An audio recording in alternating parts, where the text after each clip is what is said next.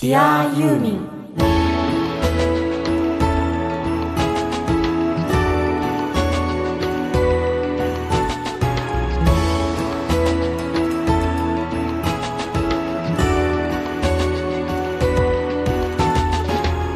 こんにちは。ユーミンの作品は僕の人生を大きく変えました。音楽家の津田直人。こんにちは。ユーミンは生まれる前から母のお腹で聞いて子守歌代わりでしたシンガーソングライターの井上美也です。ギアユーミンこの番組は松任谷由実さんの熱狂的ファンもそこまでではないけど一応ファンという方でも松任谷由実さんの音楽を愛してやまないファンがファンのためにお届けする音楽番組です。パーソナリティはユーミンファンのあなたです。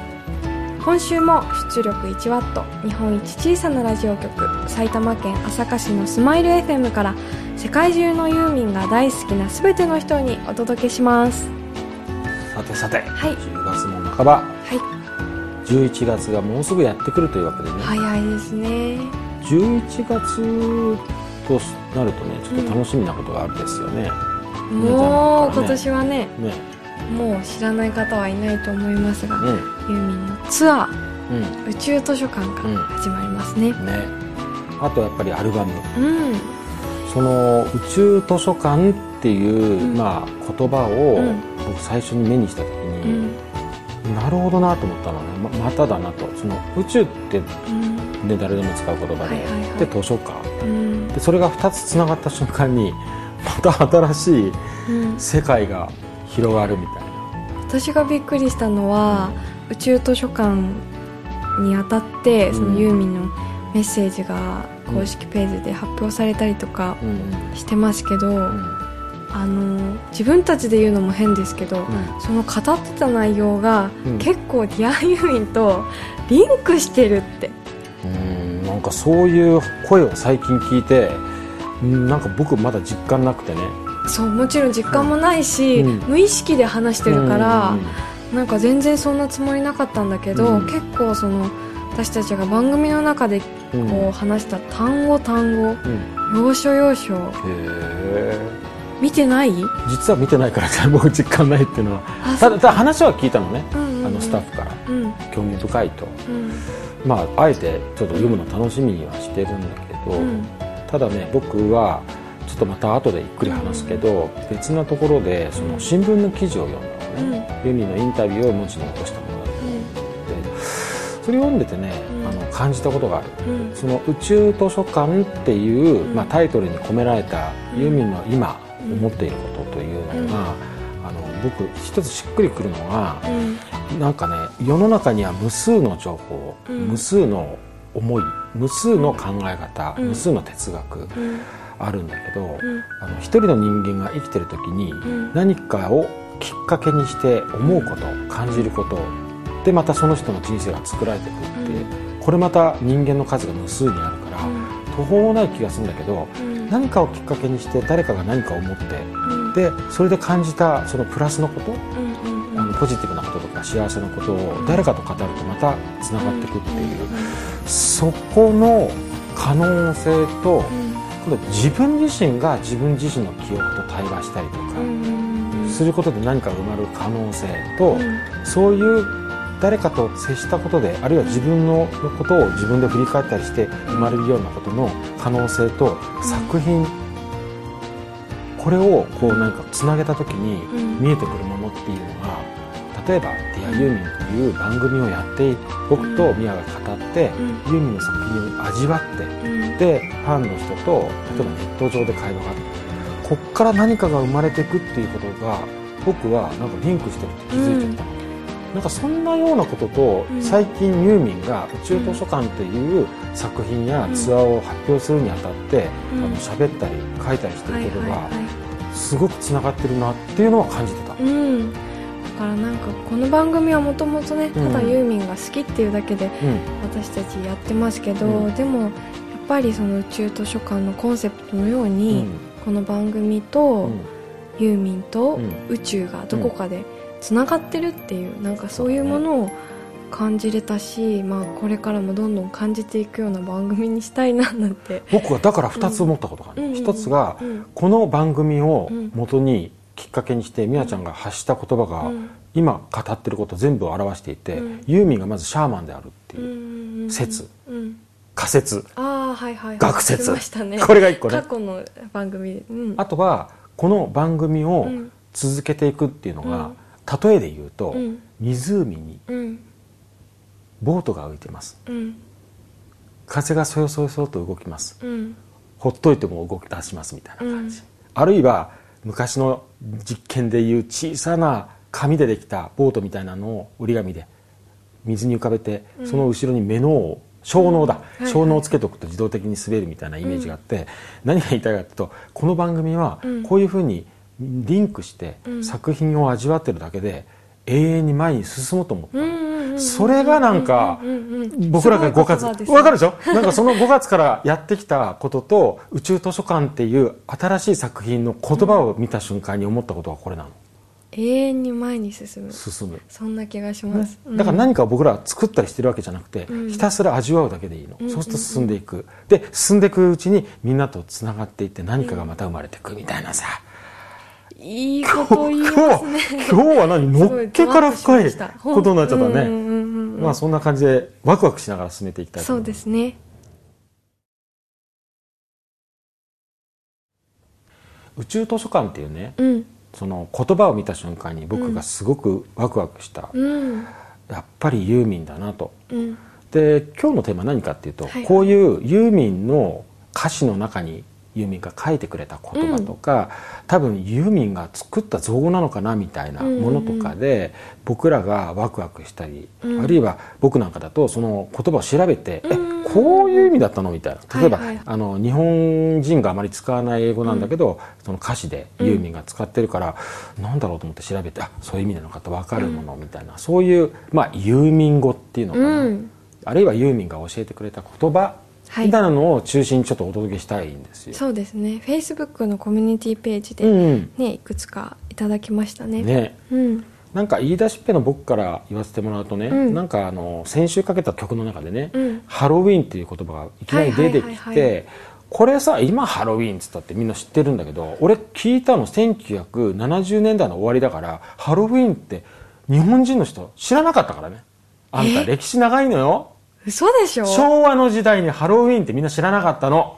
だって今ってうん。クリスマスよりもハロウィンじゃないですか、まあ、そういうのって世の中にあるじゃんそういう現象ってよくあるじゃない、うん。それと同じでハロウィーンその当時なかったから調べて、うん。へえそういうのがあるんだとかへえ今いっぱいあるわけ。あと例えば「ペイブメント」うんうんうん。ペイブメントは夜更けの通り雨っていう曲があってあ一節があってさ、一節って言おうとした瞬間ワンっていう俺はな何人だみたいな感じだけどみたいなのがあってペイブメント調べたら歩道っていう意味ね、舗装されたの方はいがつく歩道っていう。意味そでれ意外でした。とかね、うん。なんかそういうのをなんかこういろいろ教えてもらったわけよ僕は、うんだからそれをこう調べてワクワクして調べて、うん。なるほどなって腑に落ちたりしたみたいなのがあって、うんそれをコミュニティページでもみんなと会話してるうちにいくつかいただいたでしょ、そうですね、うん。だからその言葉が入ってる曲なんかを味わいながら、今日は進めていきたいわけですけどもね。そうですねメッセージを読んでみましょうか。はいはいはい。えっと、まず太田英二さんからいただいたメッセージです、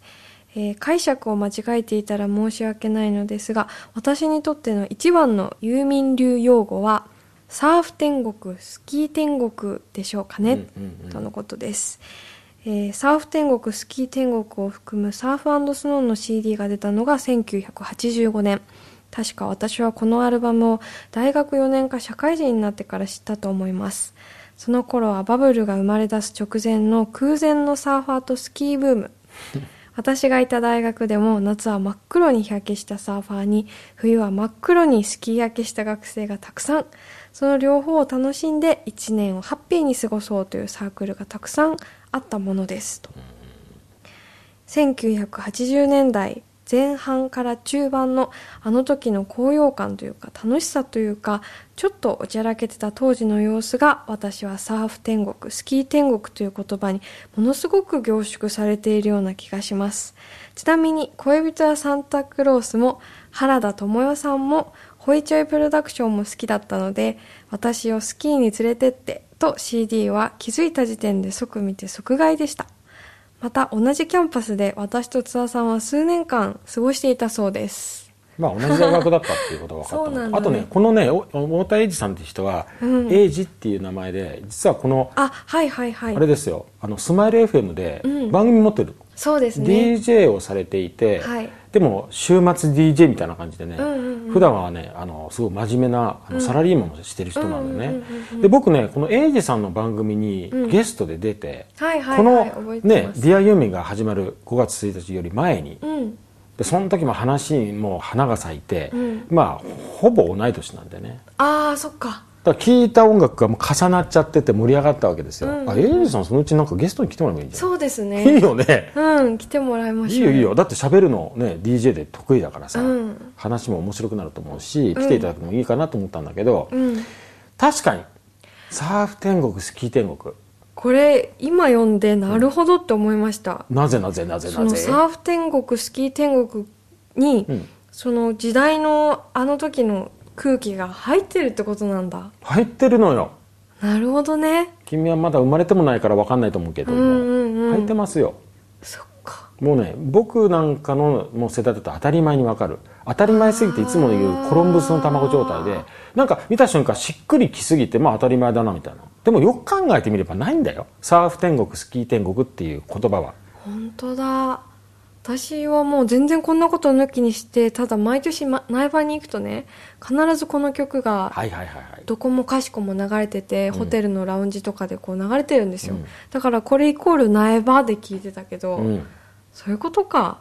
なんかねもう時代を牽引するようになったきっかけがサーフスノーよ、あだってその寸前が僕がねユーミンにうん。10代の頃に新た新たに目覚めた時のないホテルなわけでそこまでの作品群。うん。これがまたものすごくリアルに全部伝わってくるんだけど、あくまでも松任谷由実と松任谷正隆っていう人から受け取る、なんか神のような、はい何、何か名作を全部受け取ってたっていうど状態だったのが、うん。そのサーフスノーあたりから急に一般の人たちになんかもうユーミンの発しているものが時代をどんどん作っていくみたいに切り替わった記念すべきアルバムなわけよ。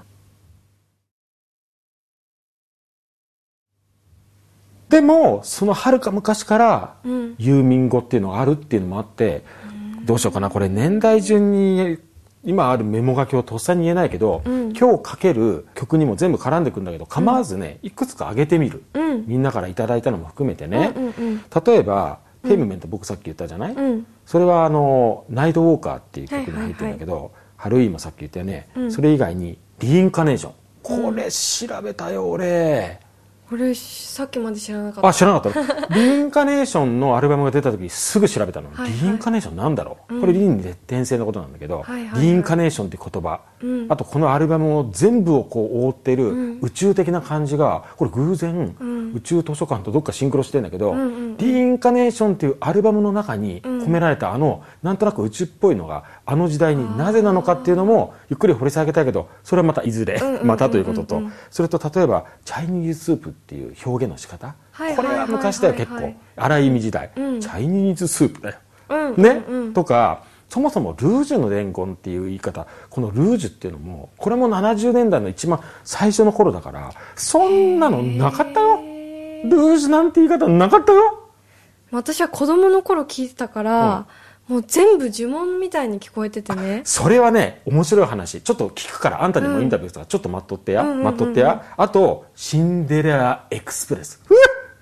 え？ー、かっこいいえね。ーうんうん。いやシンデレラエクスプレスってこうつけちゃう。これこれこれ。これも意味はね皆さんわかると思うんだけど、うん。その要するに遠距離恋愛の歌じゃんか、うん。遠距離で、まあ、その新幹線とかに乗る、うんうん。それをとシンデレラを引っ掛けてるわけだけど、あとは例えば dandelion。うん。 dandelion がタンポポだって。俺は知らなかったからね、うん。 dandelion。なんだろう？と思って調べて、あタンポポか。うん。みたいなこととか、うん。あと「デスティニー」これ運命じゃん、うんうんうんっていう歌とか、うん。まあもういくらでもあるわけよ。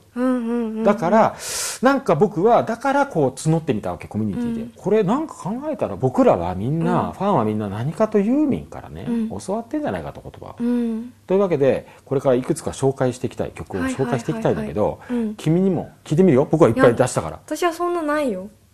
とにかく全部呪文みたいに聞こえてたから。あまずちっちゃかったんだあんたは聞ちっちゃかったしでもねこ今の話聞いてうん。ふと思い出したんだけど、高校生ぐらいの時に、その私直接ん。増戸谷先生に聞いたことあるの。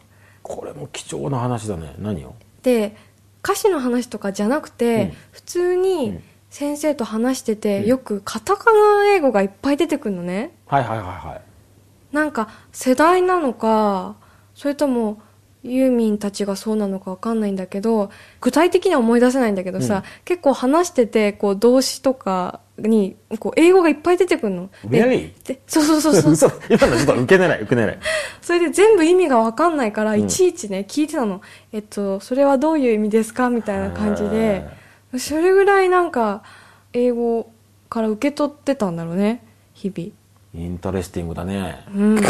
あそういう感じそういう感じ。嘘でしょ？嘘今冗談で言ってんいだよ。やそう大げさに言うとそんな感じなの。本当？うん。ちょっと話はそれ それは面白いエピソードいただきました。ね、言っちゃっていいのかね、こんなことね。と置いといて、だから君の場合は、うん。そのユーミンに教わった言葉どころか、呪文のように聞こえてたって面白いが、例えば、例えば、例えば、例えば、例えば、全部小さい頃聞いてたから、一応そのライブで聞くのね、うん。で歌詞カードとかも読まないじゃん、うん。だからこう体の中に全部音は入ってるわけ、うん、うん。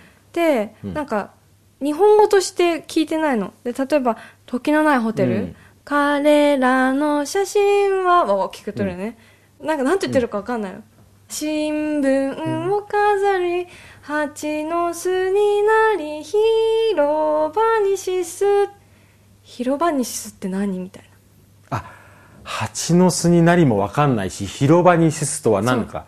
わかった！それも広場にしすって。シスがわかんないな。違うの。広場にしすっていう言葉なの、広場にシスに聞こえたってことね。そう。あ、わかった。はい、はい、先生、うんうんうん。先生。はいはい。僕らの世代で言うと、うん思い込んだら試練のみ。これは思い込んだらっていうのをこう、あいやいや絵がたまたま、うん。なんかこう思いっきりこうやってるし絵と一緒に重なるから思い込んだらみたいなさ みたいなもんやろ？あ そういうやつ。もうそういうのがいっぱいあって、うん。でそれで歌ってんのいつも花歌でお風呂入ってる時にこう頭洗いながら今の「広場にしす広場にしす」あ広場にしすかって。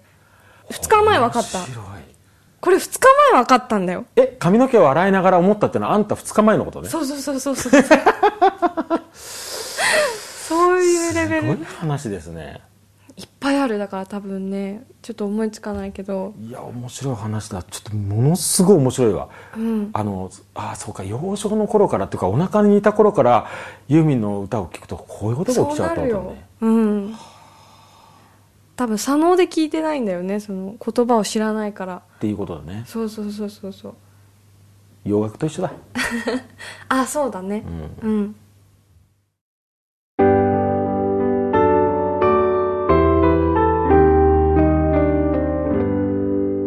ディアユーミンあとねうん。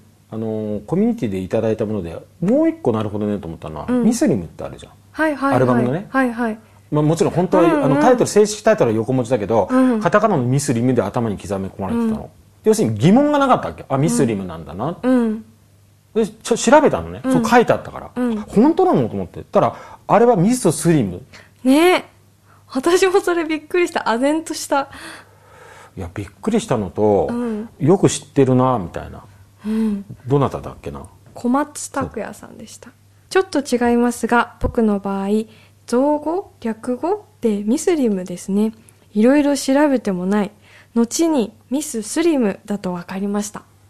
すごいよなと思ったのは逆にそういうことを知ってるのがすごいなと思って松さんが。とかやっぱりね歌詞のその言葉が気になって調べるっていうのもさ、うん前だったら例えば俺が70年代80年代に調べた時はもうやっぱ辞書とかで調べてなるほどなって一回終わるわけよ、うんうんうんうんうん。今の時代すごいなって思うのは検索かけると、なんかその辞書に載ってなくても誰かが解説 したりとあとウィキペディアとか見ると書いてあるけど、はいはい。あれウィキペディアっていう存在がある前はああいうのなかったの。ねないね。だから俺ね時代ってすごいなと思う。その情報の蓄積うんうんうんうんと検索に関してはやっぱり20年前はちょっと想像してなかった世界があったよな。ある。逆に自分は思いますもん。なんかいつも手元に携帯があってぐる、ググれるじゃないですか、だからね知識全部忘れちゃうの。逆にね。そう。何にも自分の中に入ってないの知識がいやだからね俺はね、まあ、あまりね簡単に言いたくない、うん。何でも検索はどうかなとは言いたくない、うんうんうん。そこの良さもあるしどんどん人類は進化して変わってくるいいのよ、うんうんただちょうど先々週ね、うん。僕はその清水さんと会話してたみたいに、要はなんか検索すると、うん。ターゲットが just one one になっちゃうわけ、でもなんか新聞とか本で何かを見つけるとその周辺のものが目に飛び込んできて、うん。おみたいなのあるじゃん。喜びがありますよね。見つける楽しさとこかう大事かなと思ってんのでそういうものって忘れないし、やったーみたいな。そうだよね。うん。ところが俺は恐ろしいなと思うのは何が恐ろしいかっていうと、うん。そのユーミンっていう人の存在とその人のなんかこう簡単に言うとそのセンスとか、うん。あるいは何かを生み出す、うん。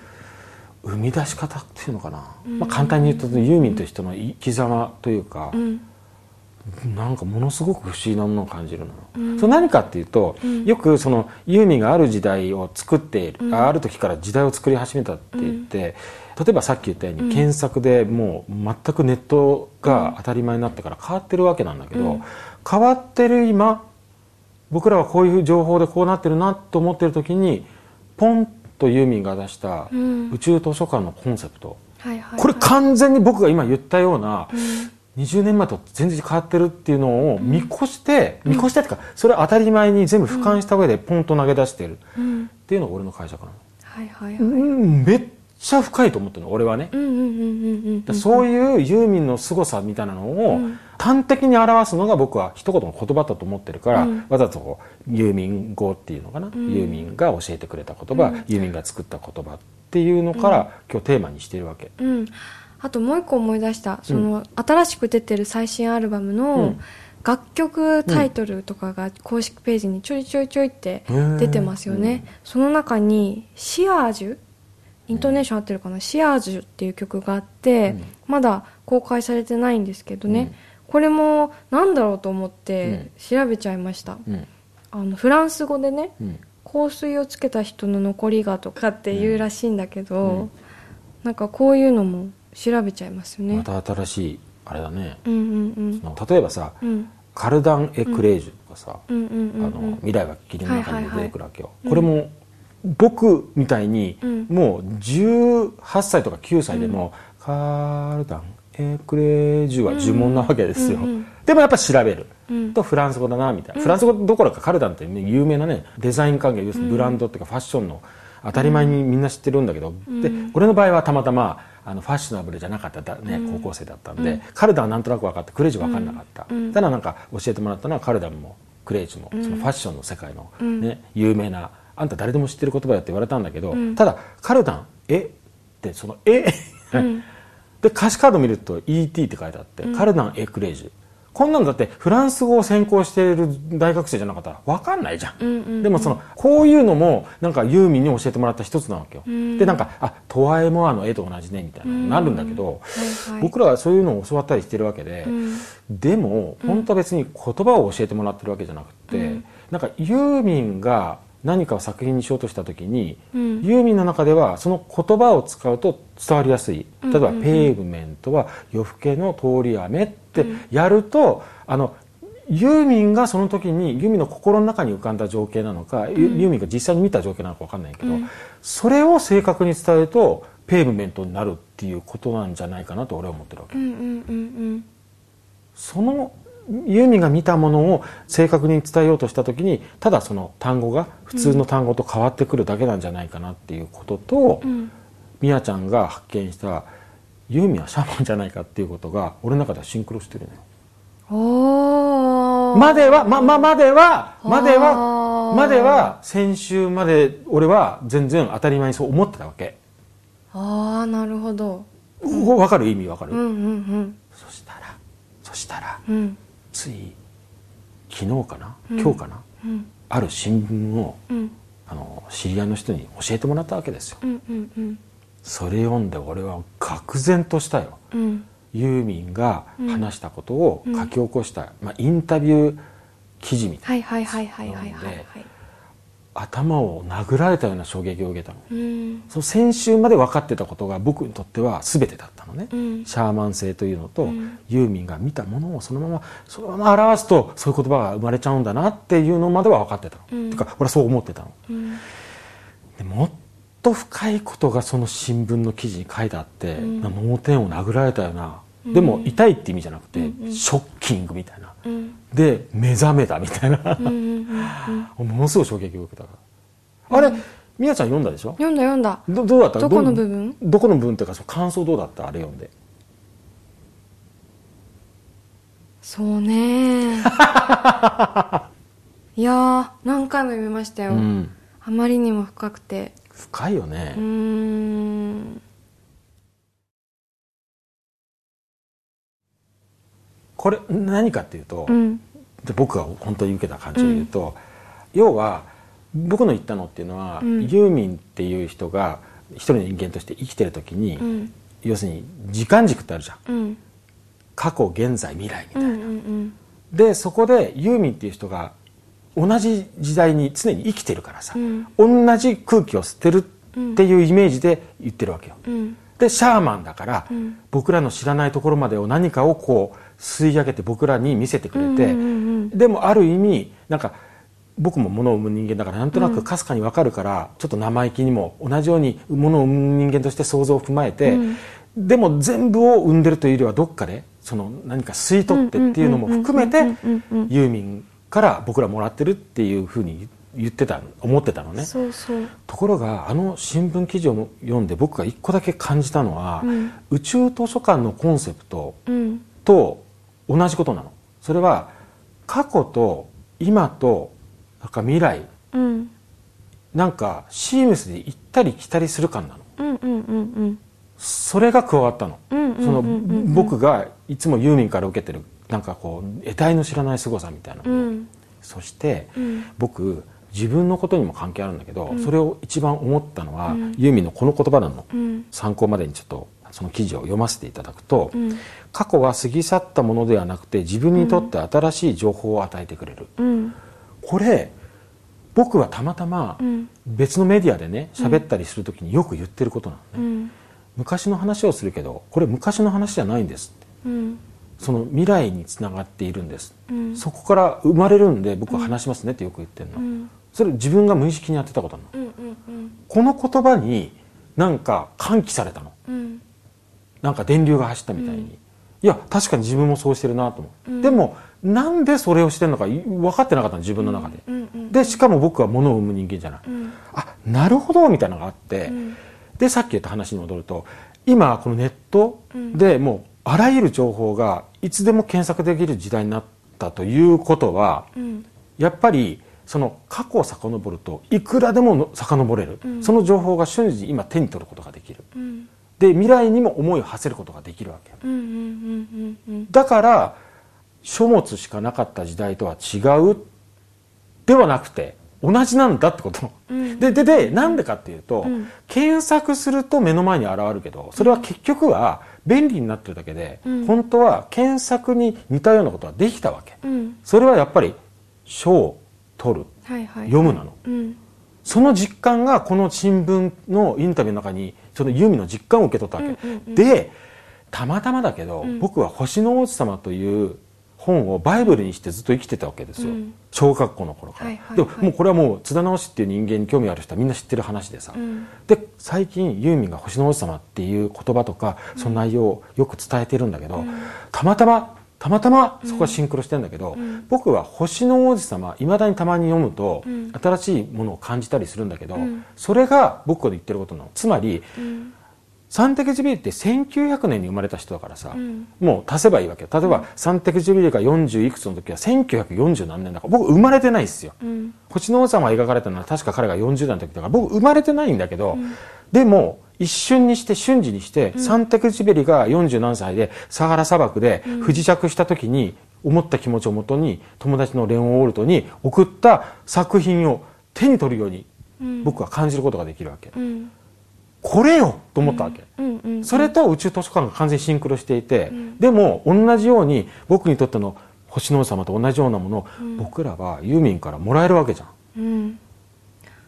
そうですね。あとこの番組で発見したことってたくさんあって、そのたんびに私は体に電流が走る、うん。でそれをなんとかうまく言葉に伝えたくてこうやって毎回の番組で語ってきたつもりだったけど、なんかもう全部ユーミンが言ってくれてるような気がしてこの記事の中で。うんなんかねストンって感じですかね。私はこううわーっていうよりもこの記事を読んで、うん。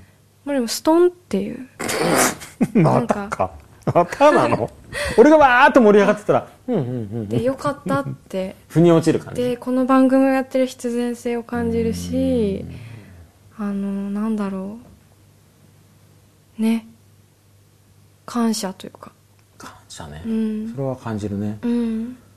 いやでもねその時をいくらでも超えられるっていうのと、うんうんそのさっき言った時代が変わってるんだけど、うん。時代を見越したように、うん。例えばこの記事の中にも書いてあるじゃない、うんうんうん。ダイヤモンドダストが消えぬ間にっていうのを出したのが何でなのかっていうのがもう85年86年うん。だけれどももうすでにそのこのバブルっていうのはいずれ終わるだろうってことを予見して書いてるみたいなことを今だから多分言うと思うんだけどそういうようにどっか見越してやってるところもあると思うんだけどあとね、うん。ここも面白い、うん。その脳内で子供を産むように全ての曲を必死に作り続けてきたけれど、うん。才能は自分の中にあるのではなくて、宇宙図書館から発信されてチューニングが合うとふっと自分の中に入ってくるものなのかもしれないって。そうだねいうのも全部つながってますね。そう。それが多分宇宙図書館っていうコンセプトと僕が今日ね伝えてることがシンクロしてるそのまま表してるっていうことはその言葉に集約されてるんだけどだからなの。だからその何でも検索してどこでも情報をゲットできるようになっているようなんだけど何も変わってないっていう。うん。でユーミンがやってきたことは結局それなんだっていうことなんだよね、を感じたっていうさ、今日は何なのこの空気はすごい話をしてるんだけど、なんでこんなに俺が熱く語ってるかっていうとうん。本当に感動したのよ、うん。この記事を読んで、うんうんで深く考えた。うん。だから考えたからなんかこれからそのこの番組やってるのは僕に生身の人間津田直しなんだけどこれからちょっと僕もね活動にちょっとねなんか拍車がかかるね。自分のやりたいことに。見えてきたの。なんかうんうん見えちゃった、うんうんまあ個人的な話だけどね、うん。でもこういうふうになんか一人の人を動かすものがあるわけじゃん。うん。それがだよ。よく考えてみればその宇宙図書館っていうタイトルしか分かんなくて僕らまだ聞いてないわけでこれから作品を聞くってなったらこれ楽しみだなってことよ。ねえだからなんかユーミンにお会いしたくなっちゃったね。伝えに行きたくなった思いを。じゃあ行きますか。よく分かんないや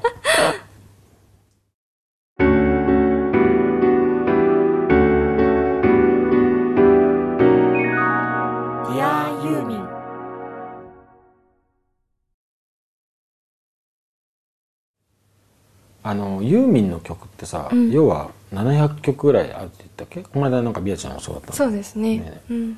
なんか常々さ俺がさ、うん。あのゲストも招いたりさ、うん。ユーミンの魅力とか松任谷さんの魅力を語ってると、うん。もう話尽きないからこの番組はもう永遠に続くんじゃないかって言ってるうんだけど、全然違う見方をしても同じでね、うん。700曲以上あって、うん。でまた今回新作が聴けるわけじゃんか。うんそんでやっぱりユーミンが確かに言ってる通りさ過去をいくら遡っても常に新しい情報がそこにあると、うん。で僕らはさ700曲以上の曲を聴けば聴くほど見えてくるわけ、うん。だから永遠に続くなと思ったのと、うん。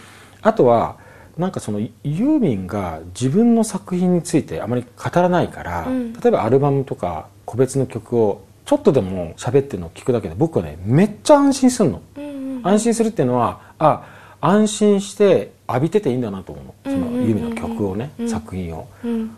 今回もすごく安心したの。うん。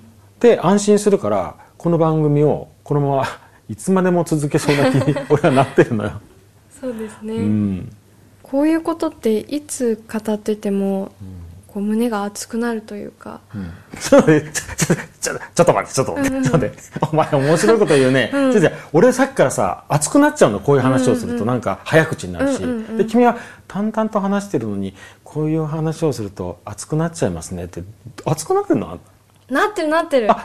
でこの熱い思いが永遠なんだなって。ちょっと待って、うん。ちゃん面白いね、うん。熱くなってそういうふうに淡々とでもあの思ったんだけれどってなるの？面白い人だね。今熱いの？熱い。こうじわーっと胸の中で広がるこの熱さ。熱いんだ、いいね。なんか大きなあの出身なのかな？そうな違うののかな？なんかたおやかな。ねあなたは。こう熱いって涙に変わる熱さね。うん。うん。そのままポロリとこう涙出てくる感じね。そうそうじわーっとね。よく泣くもんね、いきなりね。そうだね。ううん。んでも言葉にできない。なかなかね、ね。うん、うん。でも頑張ってしてみて一生懸命聞くから。うんうんうんうん。ディアユーミン今回はユーミンに教わったユーミン用語ユーミン用語？まあ、よユーミンに教わった言葉とか、うん。ユーミン用語を紹介して、はい。たくさんあったけどね、うん。まだまだ本当にたくさんあるから、うん。このテーマまだまだまた別の時にできると思うんだ、うんさらにね、たくさん教えてもらって特にその中の代表作として、あえて新作のまだタイトルしか知らない。宇宙図書館も取り上げたりしたんですけどね。はい、うん。いかがだったでしょうか？リクエスト、それからメッセージはリスナーコミュニティページでお待ちしています。リスナーページへはまず番組の Facebook ページにアクセスしていただいて、そこから申請していただければ誰でも入れます。そして毎回の放送のアーカイブは毎週月曜日に公開です。その聞き方も Facebook ページをご覧ください。エンディングは津田直し井上美也のオリジナル曲マザーズを聴きながらお別れです。ディアユーミンお相手は音楽家の津田直人シンガーソングライターの井上美也でした。